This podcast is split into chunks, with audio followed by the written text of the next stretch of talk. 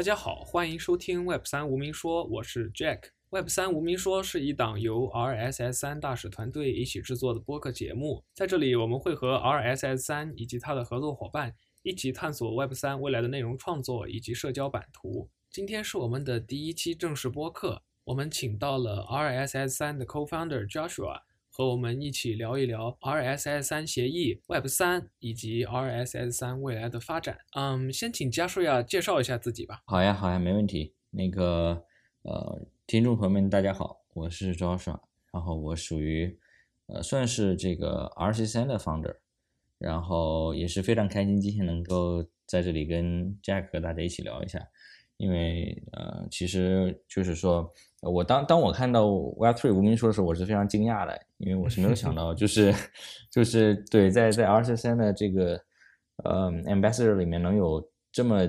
就是等于说精做的很精良的节目内容输出出来，我是非常惊讶的。然后就其实其实我是非常关注，所以说当有这个嘉宾名额的时候，我就抓紧报名了。谦虚了，谦虚了。呃，既然舒雅，要不要先介绍一下自己之前的经历以及呃 RSS 三？呃，可以啊。呃，就是其实呃，从某种意义上来说，呃，一七一八年的时候，我们有。大概这类型的尝试，但它可能不是严格意义上 R 十三现在做的东西。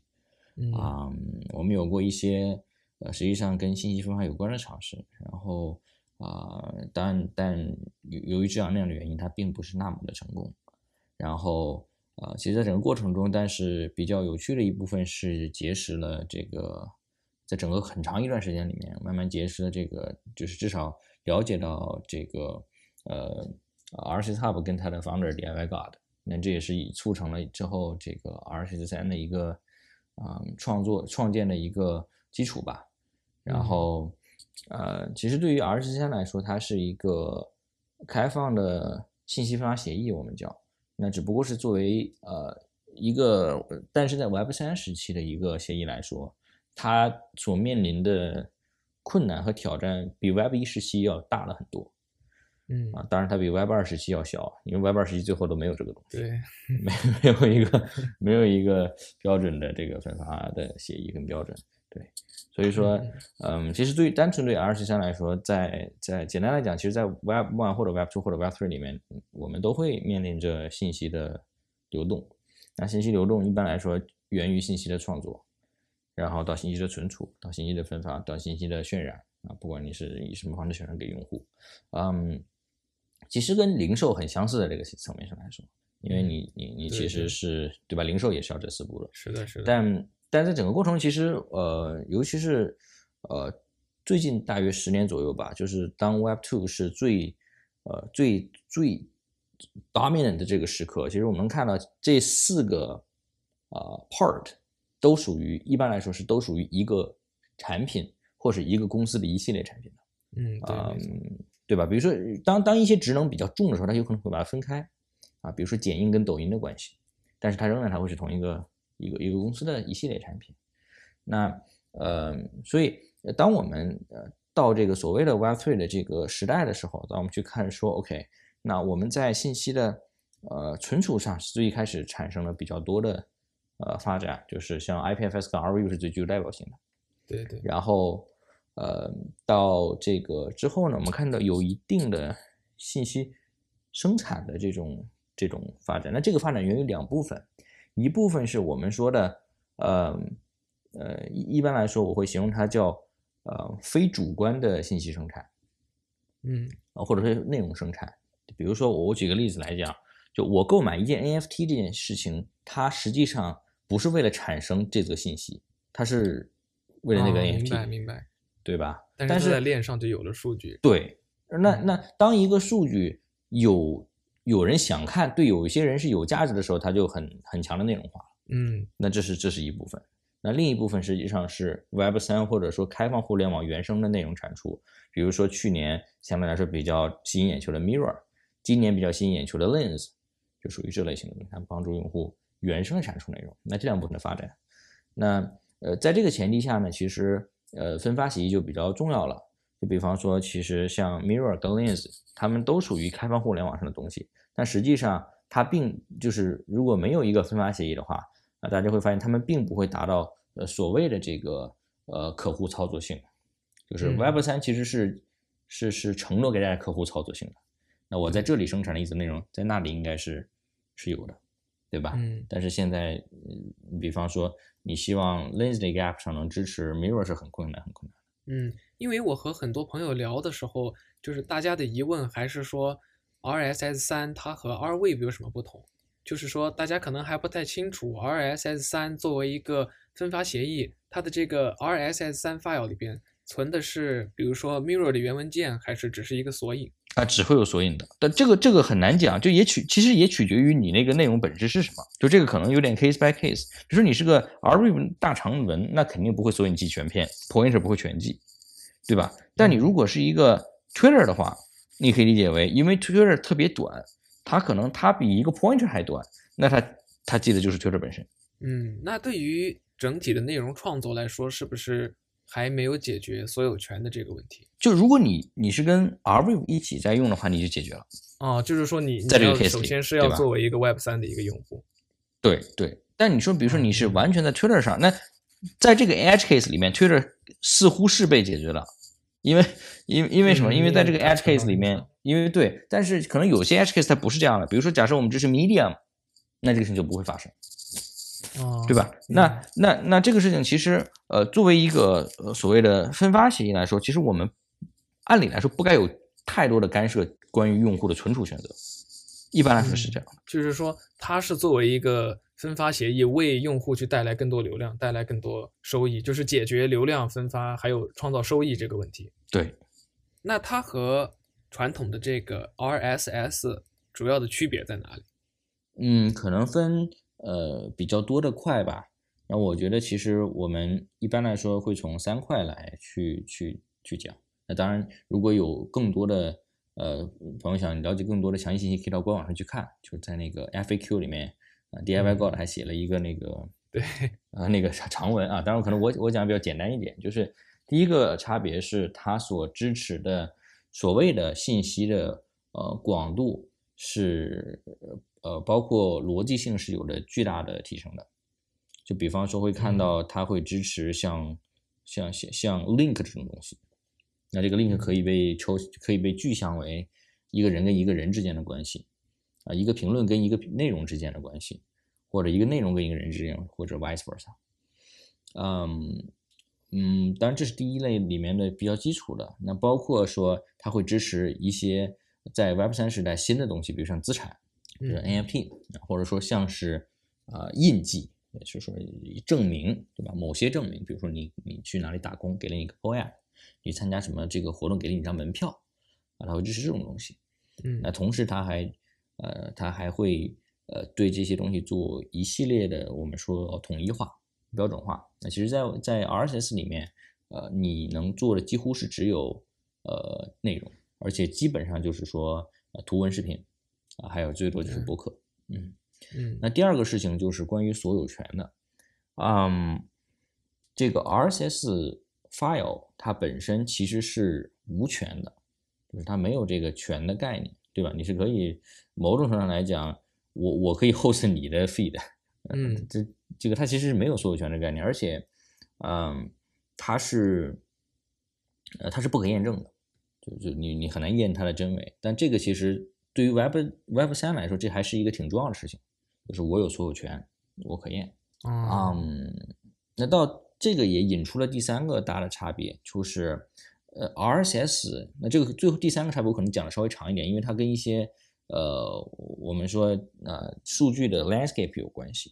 就这个我可能在、嗯呃那个 RSS 的 blog 的第九篇里面提到过，就是对于 Web One 来说，它拥有着两个很明显的开放与去中心化，一个是数据本身，另一个是数据处理权。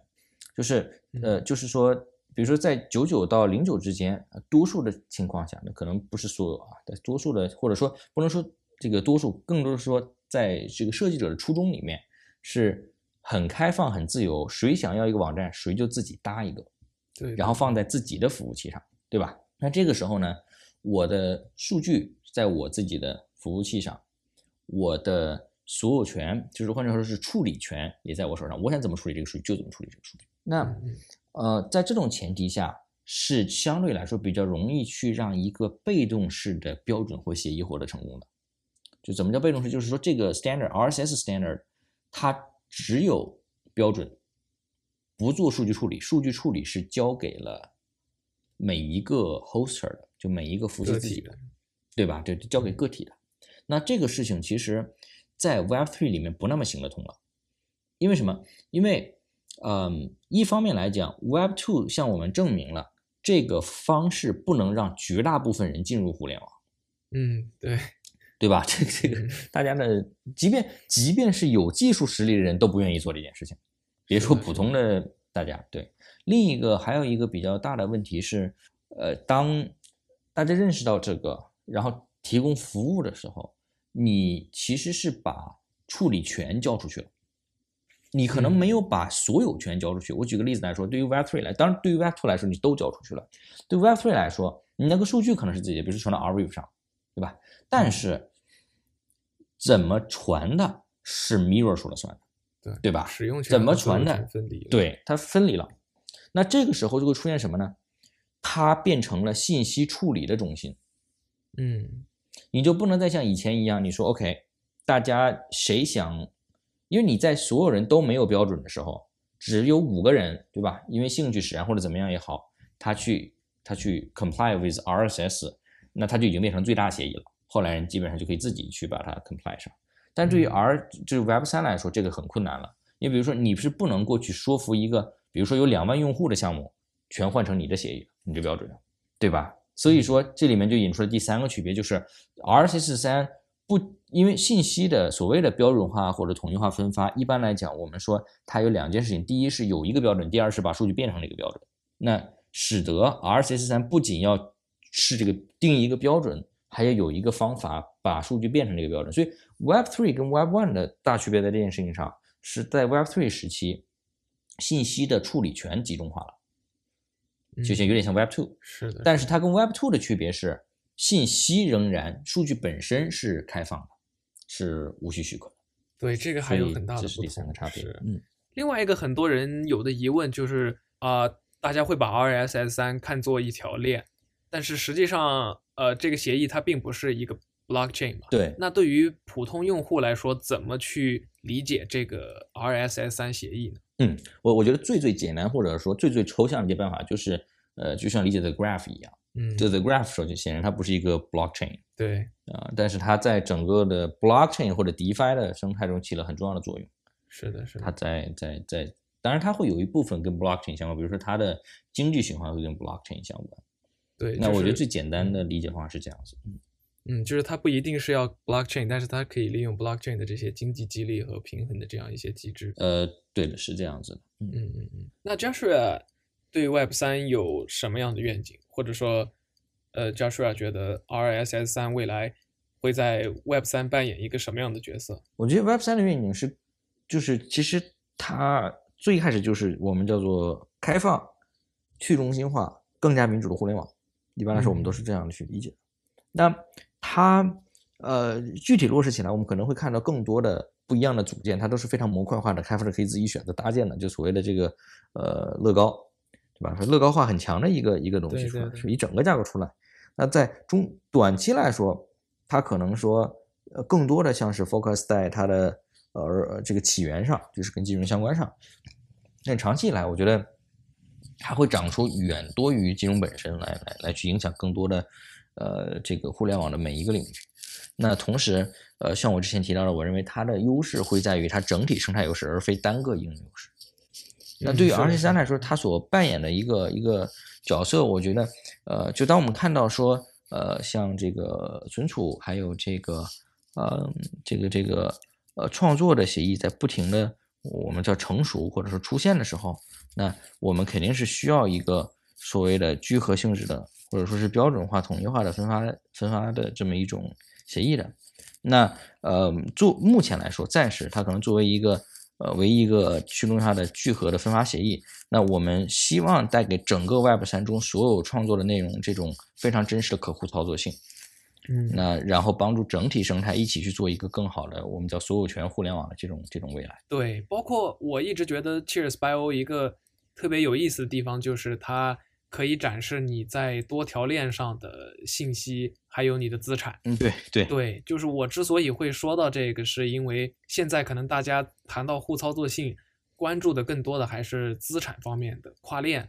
嗯包括像现在呃这个跨链桥出现那么多的问题，我觉得互操作性它不光是资产上的这个跨链，还有就是信息上的这个跨链，对对吧？就是可能你在 AVAX 链上的应用数据，或者说你的链上行为资产，可能你在 Solana 上或者是说 Terra 链上的一个应用，它可能会需要得到。那么这个我觉得其实是 Cheers Bio 或者说呃 RSS 三它能够提供的一个价值。对的对的。其实我觉得就是说，呃，R 十三的位置就相对来说比较有趣，因为它是分发协议，它不会去 handle 存储，所以它不会出现呃是为了这个呃跨链桥出现的一系列安全性问题，对对对。对呃，我还想再问一问 Joshua 怎么看未来的 Web 三创作者经济？Joshua 要不要谈一谈自己的观点？呃，其实呃，我们看到在 Web Three 起来之后，大家对创作者经济的乐观程度是空前的高的。呃当然，也是因为过去可能创作者经济，呃，一直比较比较发展比较崎岖啊。呃，这里面一个重大的，呃，我觉得一个重大的转换是你拥有一定，就是你拥有实际生产资料了，对于一个创作者来说。嗯这东西在自己手里了。那自己手里之后，而且其实 Web3 有很大部分属于呃属于资产化的互联网，自然互联网它可能离离资产更近了。嗯嗯，呃，就是以前我们其实呃这个见到过一种说法，叫做这个一千个真粉丝就能养活一个一个一个创作者，对吧？嗯就是一千个，比如说付费粉丝啊，一个月十块钱，一一一个月你就是一万块嘛。对，啊，不管是你是一万到一万人民币都 OK 的。那呃，那这个其实是里面是有很大摩擦系数的。比如说你要平台方抽成啊，哪一方抽成啊，这样那样的，其实可能再加上这个对吧？再加上这个嗯这个用户付费意愿各方面，但其实对于 Web3 来说，我们首先看到 用户付费意愿太高了，啊，这 样这的吗？个对吧？这个用户付费意愿在 Web3 里面太高了啊。嗯这个因为尤其是当你跟某种资产绑定的时候，嗯但它更多针对的是像 NFT 这样吧，就是比如说，如果嗯我作为一个作者，对吧？我在 Mirror 上面发文章，但是还是很少嗯会有人愿意去，就是说购买我的文章呀，或者嗯说为我的这个文章 NFT 它去付费这样，因为对对，因为因为这个其实，呃，我当我们说创作者经济的时候，比如说作家是创作者，说写文章是创作者，对吧？嗯，画图的也是创作者吧？对对对。那么？画头像的好歹解决了，是的，是的，现在还有还有很多就是其他创作者也没有，还呃对暂时没有解决。对对，还有很多没解决的，但是我们只能说什么呢？就是首先我们有这个摩擦值更低的金融的通路了。嗯对吧？crypto 是更低的摩擦是更低的金融通路。那其次呢，我们会会呃呈现出就是呃比更丰富、更开放的这种模块化的营收方式了。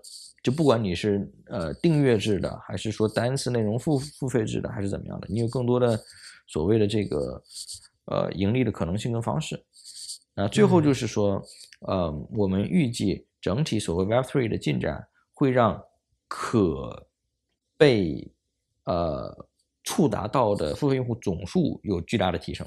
嗯，就是说我不一定能够保证你发一篇文章之后就一定能获得多少多少的收入，但是我能保证你在发布一篇文章之后，你的付费用户或者说真实粉丝一定是比你在 Web Two 要多很多的。呃，对的，我觉得是这样的，他会嗯他会就我觉得这就是说这里面，我觉得我有一个这种这种想法或者所谓的判断，就是，Web Three 如果做一个跟 Web Two 一样的服务，它不会直接的在某一个体验上瞬间比 Web Two 好，它不像是 Web Two Two 跟 Web One 的时候那种革命是体验革命。嗯它它更大可能性是一个怎样的这个感觉？就是，嗯，就是他们联合起来，由于它更公平、更开放，所以愿意参与的开发者更多，所以它整体生态会比 Web2 好。哦，明白。所以就像你刚才说的，我觉得对的，它是需要整体生态去发展。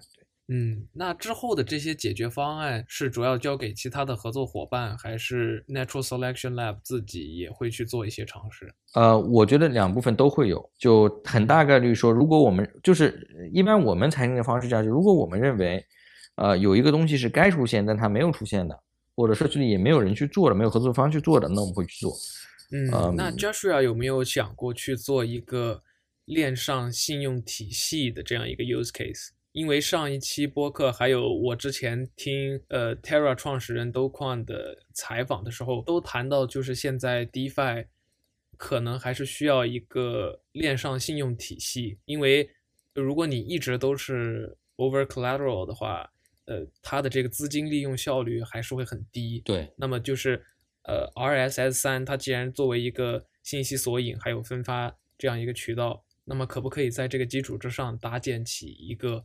呃，信用评级体系。嗯，我觉得其实就是怎么讲呢？这有点像是说，这个比如说信用评级公司能不能使用你的社交账号，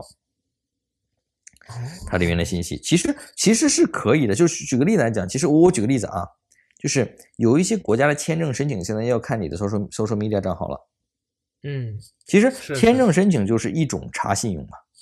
对，就是我确定你可信，所以你到我的国家不会怎么样，以至于以及你会怎么样，对吧？嗯，那我所以我觉得整体上来讲，它会是可能大概率它会是一个参数。但是当然你可能会有其他的参数，比如说你过去的借贷款的情况，啊，比如说你过去的现金流量，啊，或者说其他什么东西。那在一个总的分数里面，我觉得它可能是一个比较复杂的分数，就像其实现在。各国家的信用分数其实也并不那么容易计算，它不会是一个单一的一个一个东西。对，嗯，但是是不是说，就是至少有了链上数据的聚合之后，呃，在这个基础之上的应用，它能够更好的做到用户建模，然后为呃不管是广告还是其他的商业模式提供价值？嗯，可能是这样子的，我觉得这应该是没错的。包括二十先生里面有也有不错的项目在做这件事情。哦。是哪个项目啊？呃，我我没理解错的话，KN 三应该是做这件事情的。他会去精准的抓出每一个用户大概是怎么样子的用户。那如果你是一个需要去获取的人，你可以去了解这个用户大概是怎样的。二十三是它的一个重要的信息源，对，就等于说它可以，就像你刚才说的这个场景非常像，就是 Facebook 在分析它的用户，那其实 KN 三可以通过 R 十三提供的信息流去做这件事情。啊。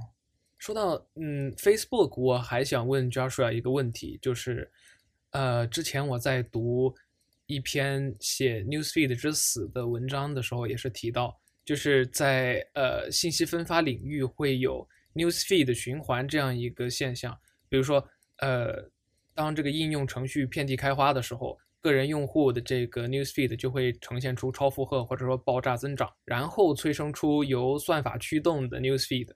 然后随着这个算法驱动的 newsfeed 的发展之后，很多用户他就会厌倦这种算法折叠带来的呃减防效应，然后又会催生出应用程序新的一轮增长。所以我就是想问一下教授呀，未来 RSS 三会不会需要呃这些基于算法的应用？其实我觉得算法是一个挺中立的事情，就算法本身是相对来说比较中立的，只是人们。很多时候用的时候是有问题的，比如说他用算法是侵犯隐私的，对吧？他拿了太多不合理、不该拿的信息，就是他的算法是闭源的。比如说他的算法是大大程度上去 favor 了盈利，而不是用户的这个这个实际的体验。但是，嗯，就就整体上来讲，就当我们理解算法的时候。嗯，就单纯说 R C 三跟刚才这个 feed 之死这件事情的关系，我觉得是这样子的。就一部分来说呢，嗯，其实 feed 之死本质上属于关系链知识。嗯，呃，因为你实际上 feed 的混乱是源于关系链的增长，那对吧？那其实对于 R 十三，它作为一个协议来说，它是支持你有各种不一样的所谓的 link 的。那这种链接可以是不一样的关系链，啊，那这可能是一个解决办法，对吧？那而且它支持各个啊关系链项目的关系链。就相当于分组分群这样是吧？呃，其实是自然而然的就分了。就我觉我觉得有这样一个思考吧，就是呃，关系是一种关系链，是一个结果，是场景的结果。就是嗯，比如说你微信的关系链，至少是是通讯场景的结果。了解。呃，或者说你的这个呃 TikTok 上的关注是一般是短视频内容获取上的场景里面啊，的结果。明白明白。那这种结果会一般来说会造成一些不一样的关系链。那其实我们看到在 Web3 里面关系链的项目，呃，就社交图谱的项目也是有不少。那这些项目其实都会有不一样的社交图谱。我觉得其实呃，可能对压力更大的是这件事情。相比来嗯说，其实 R 十三更多的像是翻译关系链，就是说 R 十三把你的关系链和你的呃这个动态翻译成了一个信息流，以至于说你的关系链是从哪个平台来的，呃关系链里面的密度是怎么样的，其实他关注的不多。对，因为刚才 Joshua 说到那个，就是他在应用场景来，相当于是你分担这个你 newsfeed 的这个负荷嘛。像 Facebook 它也会搞 WhatsApp 或者 Snapchat 这些。那当然，其实另一个角度上来讲呢，就是在算法这些角度上，我们，嗯，我看到社区里有人在探讨啊，就是说这个秘密项目是什么？嗯呃，我我我就可以提前透露一下，这个秘密项目就是 R 十三，就是 Natural Selecting Labs 会推出一个算法模块，哦，它是一个开放的、开源的，就是我刚才提到算法是中立的，但是我们要用正确方法使用它，就我们会有这个模块出来。哇，那 啊，很值得这个是期待偷偷跑了，偷跑了，这个 这个。嗯，那 Joshua 觉得还有哪些呃应用是 RSS 三生态或者说 Web 三里边缺少或者是希望看到的？嗯，比如这这这这个还是一个非常有趣的事情，就是说，呃，这单纯是 monetization 对吧？但是说是这个创作者变现对吧？嗯嗯，比如说我觉得，呃，一个可能的啊，就我就我我们不说一定会出现，就是一个可能的是，其实呃，所谓的 social token 一直没有比较好的解决方案。对对对，我也是觉得对 social token 真的是和我交流过的很多朋友都特别看重 social token，但是就是这个赛道确实还没有跑出一个比较吸引眼球的项目。其实一种可能性，现在最就是 social token 背后的需求，实际上更多现在是被 NFT 消化的。就嗯，你喜欢这个作者，对吧？他发了个 NFT，然后就变成他的 social token，他的粉丝 token 的这种感觉。但是其实，其实这跟一开始定义 social token 已经有差异了。这是一种当然，当然对比起这这种所谓的我们说呃没有做得好的，就是或者说大家做都不好的，也有一些，比如说我们认为会出现做得很好的，比如说我举个例子啊，最常见的是付费内容解锁，嗯，没错。对吧？那付费内容解锁这件事情，呃，Lit Protocol 我觉得就会做得很好。这个这个这个，他们就是就干这一件事情，那他可能就会做得很好。那那当然也会存在一些比较有争议的中间性质的东西。就我举个例子来讲，比如说对我的信息流增加广告这件事情，或或者说雇佣我来拍摄广告这件事情。就是说用户自己是吧？雇佣用哎，对，比如说，其实因为在传统的这个 Web Two 里面，这个很多嘛。比如说，我给你所谓的大家说要那个创作者要吃饭的，嗯，对吧对对对，那这这些是对对对，这些该不该出现？如果出现的话，怎么出现？到目前其实是没有结果的。那如果它到一个该出现一直不出现，或者出现的结果解决方案都不好的时候，我们也会愿意去去自己去做的。嗯，所以更多的还是要看 Web 三空间之后的发展和想象力。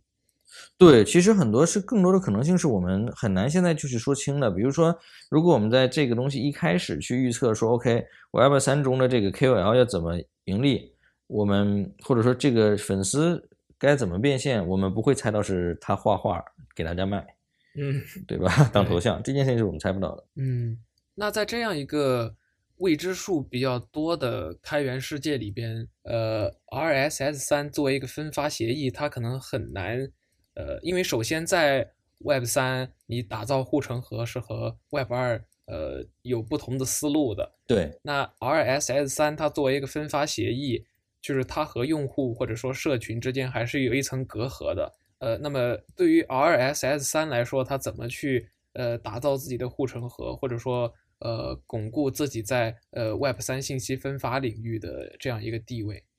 这个还是一个其实我我觉得挺常见的一个呃一一一个问题吧。就其实不管对于任何 Web3 的呃项目，可能都有这种对，啊、这种问题在。嗯，我我觉得比较有意思的一件事情是，呃，如果是传统意义上的护城河，那或许没有项目有，就是说，对，因为对吧？如果你是 true truly Web three 的话，你的一切都可复制。比如说，我举个例子来讲，我们现在就可以去 fork 以太坊，把所有东西都 fork 了，对吧？从它的代码到它的这个资产，全都 fork 一遍。或者我们去呃去去去去呃这个这个 the graph 对吧？我们直接把它这个所有东西都拿出来做个一样的服务，是不是有用？这个嗯，这个一方面来讲，我觉得它受制于像 Vitalik 讲的呃正统性，就整个行业里面的正统性。那其实正统性翻译一下就是共识。对对，就是说你你你更早，你更你更 OG，对吧？那是不是呃你你实际上是一个更有呃更有利或者更能够获取优势的一个 project？那另外呢，就是嗯这个虽然属于 Web3，但它仍然拥有一定的网络效应。那这个网络效应或许不再像是以前的互联网的垄断式网络效应，就我们看。不管是像 R C 三这种做协议层啊，还是说做应用层，你的垄断效应的逻辑可能都会发生变化。那呃，我举个例子来讲，比如说你是不能从逻辑上垄断洗发水这种商品的，对吧？你你不能垄断，但是你仍然会发现，基本上大的牌子都属于某一两家公司。嗯，或者说大的品牌就那么一两家，只不过是它，你会发现它的后来者会比会比互联网就传统 Web 二互联网的那个后来者要容易一些。嗯，因为它的垄断不是这种绝对性的网络效应的，它仍然有一定的网络效应，不管是品牌上的还是供应商还是哪些事情上的。那所以其实我觉得一样的道理，就我们将仍然会看到说 Web three 的 protocol 啊或者项目啊有这种非绝对性的垄断。那这个一般来说源于。呃，进入呃就是源于使用者多，那使用者多一般源于进入的早。嗯，但是就针对 RSS 三来说，呃，包括我之前在白皮书里边，呃，也是读到，就是说，呃，我们还是鼓励，呃，用户可以带着自己的数据随便迁移到其他的应用上。对，呃，那么这个会不会在一定程度上对 RSS 三的这个护城河起到消减的反作用？怎么讲呢？就是从绝对值上来说，Web3 本来就想消灭这种东西。嗯，所以当我们发展的时候，绝对会发现这件事情，就是所有人的所谓的护城河都不如以往高。对，那是肯定的，这应该是个常态了。对，大家应该习惯这个。但是它，我不认为它会低到某个大，就是它如果低的话，使得市场创新就会减少，对吧？大家不愿意做了，觉得说创做了给别人做。那但是，呃，我觉得它不会低到那个地步。它仍然会是一个，呃，很很 rewarding 的一个事情。啊，了解了解。就比如说，大家还在用 Uniswap 一样。对对，你可以说，比如说像其实，呃，Sushi 在出的时候，其实对 Uni 的打击是不小的。对。但但确实，我如果说实实打实的讲，就是把 Uni 平移成一个 Web Two 的东西，你想出一个 Sushi，那就几乎没有机会。对对对，是这样，对吧？因为你 你没没有办法那个 copy 它的那些技术。对的。嗯。那 RSS 三团队现在的呃开发工作主要是 focus 在哪里呢？呃，因为我们知道，就是现在已经有了 RSS 三道，有了节点，有了 staking，嗯，所以我想问一下 Joshua，RSS 三近期以及之后的工作重心会在哪里？嗯，其实呃，就是从严格意义上来说，它的节点并没有开发完，就不是 Pregod 出来之后，它其实是给。呃，往就是更激进的去中心化做了做了基础，因为其实在一个就就有点类似的 graph 的情况，就是你很难将这种呃 tech stack 做成完全的像 blockchain 一样的去中心化，它可能不会那么的激进，所以说它会持续的做研发，所以在那个技术的路线图上，大家可以看到，在接下来六到八个月时间会有更加呃激进的去中心化。那在这个前提下呢，会有更加 sense making 的 staking。那当然，现在其实我们之前公布过 staking，这个更多属于早期激励，就是那个 early incentive 的，是我们呃希望这个大家能够有 incentive 性的那个 staking。那更多的其实，在刚才提到的这个更激进的去中心化研发完成之后，会是呃呃会是跟节点相关的啊这种 staking，那它可能更合理一些。嗯，那在这个基础上呢，其实。呃，仍然就是整体的这个 Natural Selection Labs 或者整体 R C 三的团队，啊，在 R C 三 R C 三 Core 上会有更多的这个横向的拓展。就比方说，呃允许每一个开发者去自己提交一个 indexer，然后直接到一头就过了。啊，这是非常非常容易的。比如说你想支持一个 chain 或者支持一个哪怕是中心化的 app，那可能现在你需要让这个开发团队去想办法，之后就不需要了，它可以自己运行了。那比方说，对比方说对各种不一样类型的东西的支持，比如我举个例子来说，嗯，一些游戏可能它里面有一些动态或者是更新，那你也可以去支持它，它可能不一定是真的落在链上的，啊，就是说我们目前来说。呃，当然啊，还有一个最大的重点就是会放在呃更多的招募开发者，还有就是说生态项目的发展上。那其实其实会有不少新闻出来最近。对，就说到这个合作伙伴，就是我还挺想问一下 Joshua，嗯嗯，在你看来，呃，合作伙伴对于 RSS 三现在这个阶段来说有什么样的意义？啊，其实所谓的合作伙伴分很多类吧，嗯，就是呃。我举个例子来说，最常见的，如果大家看到 RSS 三 announce 一个合作，基本上首先就是 RSS 三，我不能说完全没有，但是几乎很少 announce 没有 implement 的合作，嗯，就是不太会 announce 一个合作，其实没有产品上的交流，就不太会这样。大家可以看到，就所有的，其实我们在官网上有登出的，基本上都是啊有实际合作的，产品上的合作，实际的技术上的。那呃，一般来讲，最多的是两类。第一类是我们的所谓的上游，就是呃，我刚才提到信息的存储方的。那存储方也分为两种，一种是我刚才说的，就是处理主动性的信息的，就是像 Arweave 跟 IPS 处理主动信息。那被动性的产出信息的，就是 Blockchain，就是链。所以目前大家可以看到，我们关系比较好，或者说就就是有投资关系的，其实是 Dapper Labs，就是它有 Flow。然后 Arweave 是它有 Arweave，对吧？对。然后除此以外，可以看到，呃，就是大家可以去看到官方的这个互动上，可以看到像 Polygon、Arbitrum 啊、Avalanche、BSC 啊，现在改名叫 BNB 了，呃，都跟我们有着官方的互动跟合作，因为他们实际上是我们的呃内容源，同时我们也是他们，虽然是现在这个整体体量没有那么大，但仍然我们是他们的流量源。就有点像是呃今日头条跟一些新闻网站之间的关系，嗯，啊，那另一类的合作伙伴就是说是下游，就是我们刚才说的数据的这个创作、存储、生产跟渲染中的渲染，比如说像呃 Mask Network，它是一个呃一个一个比较另类的客户端，它帮助你在推特上显示 Web 三的内容，可能这个 Web 三内容的数据是 R 三提供的，啊，比如说像。呃，这个 KN 三它可能是一个不是典型的渲染，但它是一个分析性质的平台，那它仍然属于下游。那包括还有比如说相对来说可能更加呃典型的呃这个正面的或者说是呃呃这个大家比较熟知的产品类型，像 Showme 啊、InGroup 这些或者这个 Atom 这些项目，他们属于正常或者说是正规的这个或者说是比较比较。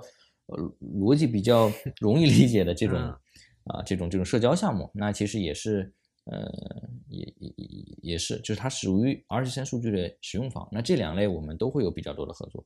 那这种合作其实，呃，最大的意义就在于它能够稳固整体的这个生态发展，或者说是促进整体生态发展。因为我们知道，其实，嗯，其实啊，你可以不跟他们合作的。就你其实不需要跟 RV 合作来获取 RV 上的信息，这就是 Web Three 嘛，对吧？或者说他们下游的也不需要跟 RC 三合作来获取 RC 三的数据。但是这种合作，呃，当各方面的这个所谓的达成一个合作，那更多的就是说团队之间的信息通路更好了。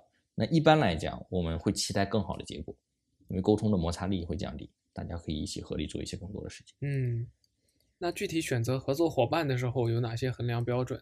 呃，我觉得其实如果像上游的合作伙伴的话，主要看他们这个数据源是不是能够提供足够而且是有实际这个呃价值的呃信息或者内容。嗯，那那如果有的话，那它肯定就是有价值的，我们都会愿意去合作的。那对于下游来说，更多就是说，那呃，它如果是在使用 R 十三所提供的数据的话，它是不是是是在为用户直接创造实际价值？那我觉得，如果是的话，我们都很愿意去成为合作伙伴。嗯，那除了开发以及合作之外，呃，RSS 三还会通过哪些方式来促进呃生态的发展呢？嗯，我们会有时候，我当然我们我们会比如说赞助一些跟开放互联网相关的项目啊，呃，然后包括像是一些的这个活动，那我们希望说，因为因为其实去去让更多的人了解整个方向，或者说是帮助更多的人对这个方向感兴趣，甚至是投身进来，啊，不管是作为用户还是更后期作为从业者，其实都会为整个方向做出比较大的贡献。所以在开发呀，或者说是生产以外，我们会做很多的这种。呃，这种这种所谓的周边性质的工作，对。哦，那那个 RSS 三基金会和呃黑客松是啊，对对对，这些东西是是是是我们会去做的。对，Foundation 跟 Hackathon 都会是呃一些工作的重点。对，嗯，那最后 Joshua 有没有哪些希望 RSS 三社区多去关注的关于这个项目和团队的方面？呃，要不要在博客里边和大家分享一下？嗯。我我觉得，其实如果 OK 的话，我觉得其实可以，呃，大家比较多的去去关注一下，像是整体项目和生态的发展吧。然后，如果呃社区的朋友们有找到很好的合作的项目，或者说觉得很不错，适合加入 R 三团队的人的话，推荐给我们会是很好的。嗯，OK OK，那我们今天也聊了很多了，从这个 RSS 三协议到 Web 三的创作者经济。也学到了很多，呃，感谢 Joshua 今天的分享。那么我们这一期播客就到这里结束，呃，我们下期再见。好的，拜拜。嗯嗯，拜拜。